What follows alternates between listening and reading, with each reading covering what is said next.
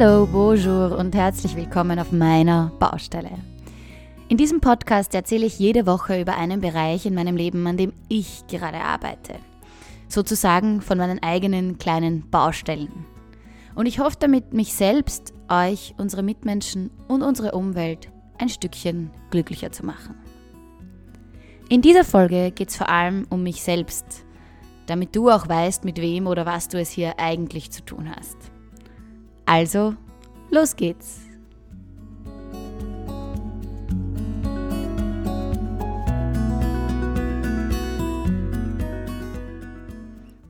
Mein Name ist Theresa, ich bin 27 Jahre alt, ich komme aus Österreich und ich lebe seit dem Sommer in Ottawa, Kanada.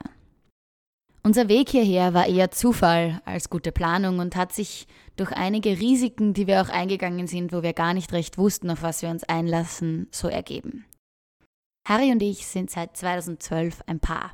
Wir sind ziemlich bald, nachdem wir zusammengekommen sind, auch zusammengezogen und haben uns nach einiger Zeit dazu entschlossen, gemeinsam ins Ausland zu gehen. Ich wollte immer schon für längere Zeit in den USA leben und habe mich dann im Rahmen des Non-EU Student Exchange Programs der Uni Wien für ein Auslandssemester beworben. Ich habe Germanistik und Psychologie studiert und im Rahmen eines Germanistikstudiums macht ein Auslandsaufenthalt im nicht deutschsprachigen Ausland nicht so viel Sinn. Dementsprechend habe ich mich über mein Psychologiestudium beworben. Ich war ein bisschen motiviert und habe mich nicht abschrecken lassen vor der Tatsache, dass gute Noten auch die Entscheidung der Uni, auf die man kommt, mit beeinflussen können und habe mich deshalb in der Erstwahl für die NYU in New York City und in der Zweitwahl für die University of Washington beworben. Die Uni in Ottawa war meine Drittwahl. Irgendwie, weil es nichts Besseres gab als Drittwahl, weil die Uni ganz nett ausgesehen hat und weil in Ottawa das Thema Zweisprachigkeit sehr groß geschrieben wird und das für meine Studien in Kombination recht interessant klang. Beim Bewerbungsgespräch wurde ich natürlich genau das gefragt, warum diese Unis akademisch für mich interessant sind. Und irgendwie war es am einfachsten für die University of Ottawa zu argumentieren, da dieses Zweisprachigkeitsthema einfach auch in meiner akademischen Laufbahn immer wieder aufgekommen ist. So hat sich also ergeben, dass ich ein Stipendium für ein Jahr an der University of Ottawa ergattert habe. Und das war im Nachhinein auch gut so, denn es war für den Harry um einiges einfacher, ein Visum für Kanada zu bekommen, als es für die USA gewesen wäre. Es gibt ein Abkommen zwischen Kanada und Österreich, wo ein einjähriges Work-and-Travel-Visum für Menschen, ich glaube zwischen 20 und 30, relativ einfach zu bekommen ist. Und mit dem konnte er dann mit mir mit nach Kanada kommen. Eine Frage, die ich seitdem relativ oft bekommen habe, war Ottawa. Hm, wo ist das eigentlich? Ottawa ist, obwohl das viele Leute nicht wissen, die Hauptstadt Kanadas. Eine relativ kleine, aber ganz gemütliche Stadt liegt zwischen Toronto und Montreal auf fast halbem Weg und liegt an der Grenze zwischen dem englischsprachigen Ontario und dem französischsprachigen Quebec und ist damit nicht nur die Hauptstadt des Landes, sondern auch die Hauptstadt der Zweisprachigkeit. Hier ist alles bilingual. Jedes Straßenschild, jede Ansage in U-Bahn oder Bus und auch jegliche Mitarbeiter im Servicebereich sprechen sowohl Französisch als auch Englisch. In den Vorbereitungen auf mein Auslandssemester oder auf mein Auslandsjahr haben mich auch immer wieder Leute gefragt, ob ich nicht alleine weggehen möchte und dass eine Beziehung ein Semester oder ein Jahr Fernbeziehung durchaus aushalten kann. Und obwohl das bestimmt stimmt und wir auch im Nachhinein bewiesen haben, dass wir Fernbeziehung können, war das für uns damals irgendwie kein Thema und wir wollten ganz dringend gemeinsam weggehen. Und ich glaube auch, dass das eine der besten Entscheidungen unserer Beziehung war. Die Herausforderung, in einem fremden Land zu leben, hat uns schon zusammenwachsen lassen und wir können mittlerweile auf wahnsinnig viele Erlebnisse und Erfahrungen zurückblicken, die wir davor beide nicht für möglich gehalten hätten. Wir waren vorher beide eher Stubenhocker, das ist jetzt übertrieben, aber wir waren nicht die großen Reise- oder Adventure-Freaks und haben durch unseren gemeinsamen Auflandsaufenthalt auch das Reisen für uns als gemeinsames Hobby entdeckt. Aber auch bei der Planung unseres gemeinsamen Kanada-Abenteuers hat Glück oder vielleicht sogar Schicksal eine große Rolle gespielt. Es war für Harry möglich, über einen Bekannten eines Bekannten meiner Schwester schon vor der Abreise ein Jobinterview mit einer kanadischen Firma zu ergattern. Für ihn als damals noch Wirtschaftsingenieurwesen und Maschinenbaustudent war natürlich das Ziel, einen Job oder einen Praktikumsplatz zu bekommen, der sich zumindest annähernd mit einer Branche, die für sein Studium relevant ist, beschäftigt. Und nachdem er sich einem Skype-Call gestellt hat, das ihn definitiv aus seiner Komfortzone gelockt hat, da er auf Englisch mit dem CEO des Unternehmens sich über technische Details unterhalten hat, über einen Bereich, wo er nicht so richtig viel vorher wusste, war es für ihn dann doch möglich, dort ein Praktikum zu starten. Die Firma beschäftigt sich mit Hard- und Softwarelösungen für Flughäfen, was für ihn als Flugzeugenthusiasten natürlich eine sehr passende Option dargestellt hat. All das hat sich also wirklich gut ergeben. Und wir haben unser Auslandsjahr wirklich genossen. Wir haben ein bisschen Fuß gefasst, ein paar Leute kennengelernt, Harry hat sich in seinem Job immer besser eingelebt und auch Verantwortung übernommen und ich habe den Sommer genutzt, um meine erste Yogalehrerausbildung zu absolvieren. Danach ging es zurück nach Österreich, vor allem mit der Motivation, unsere Studien zu beenden. Harry hat weiter als Remote Worker für sein Unternehmen gearbeitet und wurde von ihnen um die ganze Welt geschickt. Und ich habe begonnen, neben meinem Job als Deutschlehrerin auch noch Yoga zu unterrichten.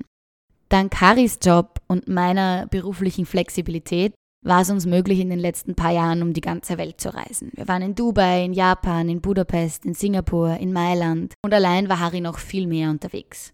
Für diese Möglichkeiten sind wir natürlich wahnsinnig dankbar und wir haben wirklich viel erleben dürfen.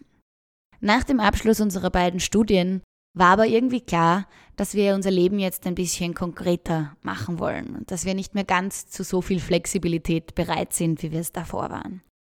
Wir haben in vielen kleinen Wohnungen, WGs, Airbnbs und Hotelzimmern gewohnt und es war uns jetzt irgendwie wichtig, uns einen Platz zu schaffen, wo wir uns auch wirklich zu Hause fühlen können. Und so kam von Harrys Firma das Angebot, dass wir nach Kanada übersiedeln können und er dann ein bisschen mehr auf der Management-Ebene arbeiten darf und nicht mehr so viel reisen muss. Für uns kam diese Idee natürlich nicht wirklich überraschend und wir haben, seit wir aus Kanada nach Österreich zurückgekehrt sind, immer wieder darüber gesprochen, vielleicht auch für längere Zeit in diesem Land leben zu wollen. Der Überseeumzug an sich war für uns nicht allzu schwierig. Wir haben davor schon durch die vielen Reisen und Umzüge unser Eigentum auf das Essentiellste heruntergebrochen und wussten ziemlich genau, was wir eigentlich wirklich brauchen und was wir mit gutem Gewissen zu Hause lassen können. Wir sind also mit zwei Koffern, einer Box und einer Hockeytasche, die man natürlich braucht, wenn man in Kanada einreisen will, in Ottawa angekommen. Und vor kurzem haben meine Eltern uns auch noch zwei Boxen nachgeschickt, wo vor allem Wintersachen drin war, weil die langsam aber sicher relevant werden. Und obwohl wir bereits wenig hatten, haben wir irgendwie das Gefühl gehabt, dass es immer noch ein bisschen zu viel war. Und wenn man so Ding für Ding durchgeht und darüber nachdenkt, was man eigentlich braucht und was es wert ist, mitgenommen zu werden, dann merkt man, wie schnell sich Zeug ansammelt, das man eigentlich nicht wirklich braucht. Und ich habe aus diesem Prozess viel gelernt, nämlich vor allem auch das, dass ich jetzt lieber zweimal nachdenke, bevor ich etwas kaufe, was ich zu brauchen glaube. Ich überlege mir viel bewusster, welche Dinge ich in mein Leben einlade und was ich vielleicht doch einfach nicht brauche. Wenn du dich von diesem Thema angesprochen fühlst, dann kann ich dir das Buch oder die dazugehörige Netflix-Serie von Mary Kondo empfehlen. Ihre süßen japanischen Höflichkeit rät sie nämlich dazu, bei jedem Stück Besitz, das man hat, zu überlegen, ob es einem wirklich Freude bereitet. Und auch wenn dieser Gedanke manchmal übertrieben scheinen mag, hilft es mir trotzdem, Dinge in Frage zu stellen und sich wirklich zu überlegen, was wichtig ist. Andere spannende Quellen zu diesem Thema sind zum Beispiel auch der YouTube-Kanal von Matt Diavella, ein Filmproduzent, der sich mit Minimalismus beschäftigt, oder auch das Buch Essentialismus von Greg McKeown. Greg McCone. Keine Ahnung, wie man diesen Namen ausspricht, aber du findest ihn unten in der Show Notes Box. Er stellt nämlich nicht nur in Frage, was man besitzt, sondern er stellt auch in Frage, in welche Dinge wir unsere Zeit, unser Geld und unsere Aufmerksamkeit investieren. Nach einer kurzen Pause geht's gleich weiter mit den Herausforderungen, die sich für mich doch durch diesen Umzug ergeben haben und mit meiner beruflichen Neuausrichtung.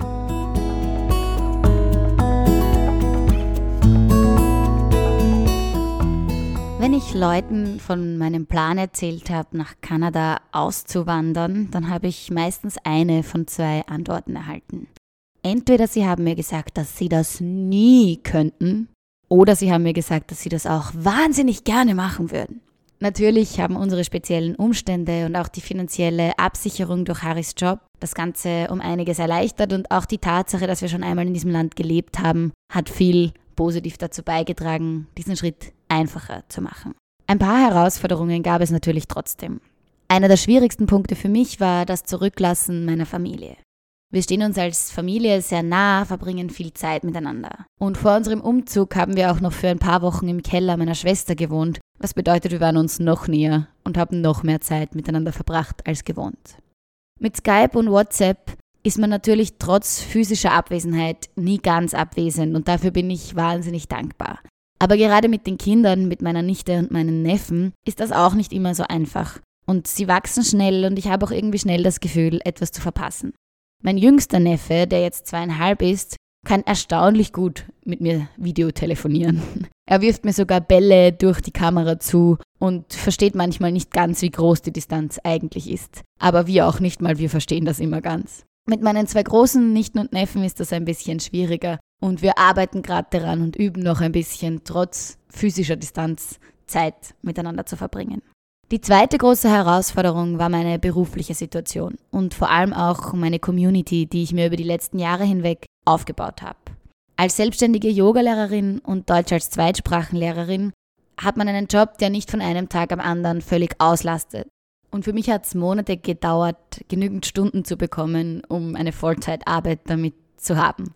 Und man entwickelt natürlich auch eine tiefere Verbindung zu den Studios, in denen man arbeitet, zu den Besitzerinnen, zu den Kollegen und Kolleginnen und natürlich auch zu den Teilnehmerinnen und Teilnehmern, die regelmäßig in die Yoga-Klassen kommen und auch in die Deutschklassen. Das zurückzulassen und an einem völlig anderen Ort neu zu beginnen, war für mich nicht ganz einfach. Und ist auch ein Mitgrund dafür, dass es jetzt diesen Podcast gibt. Ich möchte mit meiner Community in Wien und in Baden vielleicht auch woanders in Kontakt bleiben und euch alle mit auf meine Abenteuer nehmen und weiter meine Ideen und meine Geschichten teilen. Bis jetzt muss ich aber sagen, der Mut hat sich ausgezahlt. Berufliches Fußfassen war für mich leichter als erwartet und ich unterrichte mittlerweile wieder regelmäßig mehrere Yogaklassen pro Woche. Und auch unsere kleine Wohnung im achten Stock eines Neubauhauses in Hindenburg, einer Hipster-Neighborhood in Ottawa, hat sich als Wohlfühloase herausgestellt und ist so angenehm, wie ich es fast nicht für möglich gehalten hätte. Zum ersten Mal seit langem habe ich das Gefühl, dass meine Umgebung meine Routinen unterstützt, anstatt dass meine Routinen sich meiner Umgebung anpassen müssen und auch, dass das Verhalten anderer jetzt keinen Einfluss mehr auf das hat, was ich jeden Tag tue, ist eine wahnsinnige Erleichterung. Den Luxus einer eigenen Wohnung habe ich erst jetzt so richtig gelernt. Abgesehen davon habe ich auch das Gefühl, dass wir langsam aber sicher ein bisschen alt werden denn unsere Euphorie über einen eigenen Staubsauger oder einen wahnsinnig starken Mixer war ganz schön groß. Von jetzt an wird es beruflich natürlich yogisch weitergehen. Auf der einen Seite, ich unterrichte hier ein paar Stunden und ich plane auch Besuche in Österreich mit Yogastunden, Workshops und Retreats. Und andererseits hat sich aber auch in meiner Online-Präsenz einiges getan und es gibt einige neue Updates. Wie viele wahrscheinlich wissen, bin ich relativ aktiv auf Instagram unter move.balance.sing und ich habe jetzt auch eine neue Website, die du unter movebalancing.net erreichen kannst. Dort gibt es Blogbeiträge, eben diese Podcasts, Songs und vielleicht bald auch Online-Yoga und Meditationen. Und für das nächste Jahr habe ich auch schon einiges an Aus- und Weiterbildung in Planung. Aber jetzt noch zu der dritten großen Herausforderung, was das Leben in Ottawa, Kanada betrifft. Wenn du hier ankommst als Neuer, sagen die Leute, oh Gott, hast du schon einen Winter erlebt? Ja, ich habe schon einen Winter in Ottawa erlebt und ja, es ist wirklich kalt. Das Kälteste, das wir hier erlebt haben, waren minus 45 Grad. Und das ist für jemanden, der österreichische Winter gewohnt ist, doch etwas kälter. Aber obwohl es kacke kalt ist und obwohl es ganz schön viel schneit, hat der Winter hier einen großen Vorteil im Gegensatz zum Winter in Österreich. Oder zumindest zum Winter in Wien. Es ist nie grau, es ist nie neblig und es regnet nicht. Meistens sogar dann, wenn es kälter als minus 10 Grad ist, scheint die Sonne. Und wenn alles voller Schnee ist und die Sonne scheint, ist das wesentlich angenehmer fürs Gemüt als graue, verregnete, gatschige und neblige Tage. Zum Abschluss dieser Folge möchte ich noch meine Familie zu Wort kommen lassen. Die meisten meiner Familienmitglieder waren nämlich mittlerweile schon einmal oder mehrmals in Kanada auf Urlaub und ich habe sie interviewt. Viel Spaß und bis bald. Kanada ist ein riesengroßes Land, Österreich ist ein kleines Land. Ähm, dass Kanada auch ein Meer hat und Österreich nicht. In der Toleranz gegenüber Vielfalt. Die Städte sind eigentlich alle sehr durchgeplant. Und auch ihr Umgang mit den Schätzen der Natur finde ich sehr beeindruckend und vorbildlich. Kanada hat mehr Wald und mehr Seen gibt es also noch viele kleine Geschäfte, Lebensmittelgeschäfte sowie auch Modegeschäfte. Und in den Lebensmittelgeschäften wird noch sehr viel regionale Ware, also Gemüse angepriesen. Wer wohnt in Kanada? Der Bär. Und natürlich in der Größe im Gesamten. Es wirkt alles so ein bisschen ungezwungener, habe ich das Gefühl. Auch die Häuser sind einfach so weit auseinander, ohne Gartenzäune so ein bisschen. Das Besondere an Kanada ist einfach. Also. Die Menschen in Kanada sind sehr gastfreundlich und offen und hilfsbereit. Es schaut nicht so ernst aus und so langweilig. Es ist so süß durchgemischt einfach. Die endlosen Weiten von Wäldern, Wasser und Gebirgen. Das Essen. Das weite Land und die Größe des Landes und die vielen Seen und der viele Wald. Ich mag die Menschen, die Weite und die Vielfalt. Die, die Weite des Landes und der, der große Waldbestand. Ich habe mich einfach wirklich wohlgefühlt, weil einfach die Leute so nett sind dort und weil man das Gefühl hat, die Leute sind einfach, das ist so selbstverständlich, dass sie so höflich sind einfach. Der Daisy ist in Kanada, der Ari ist in Kanada und der Bär ist in Kanada.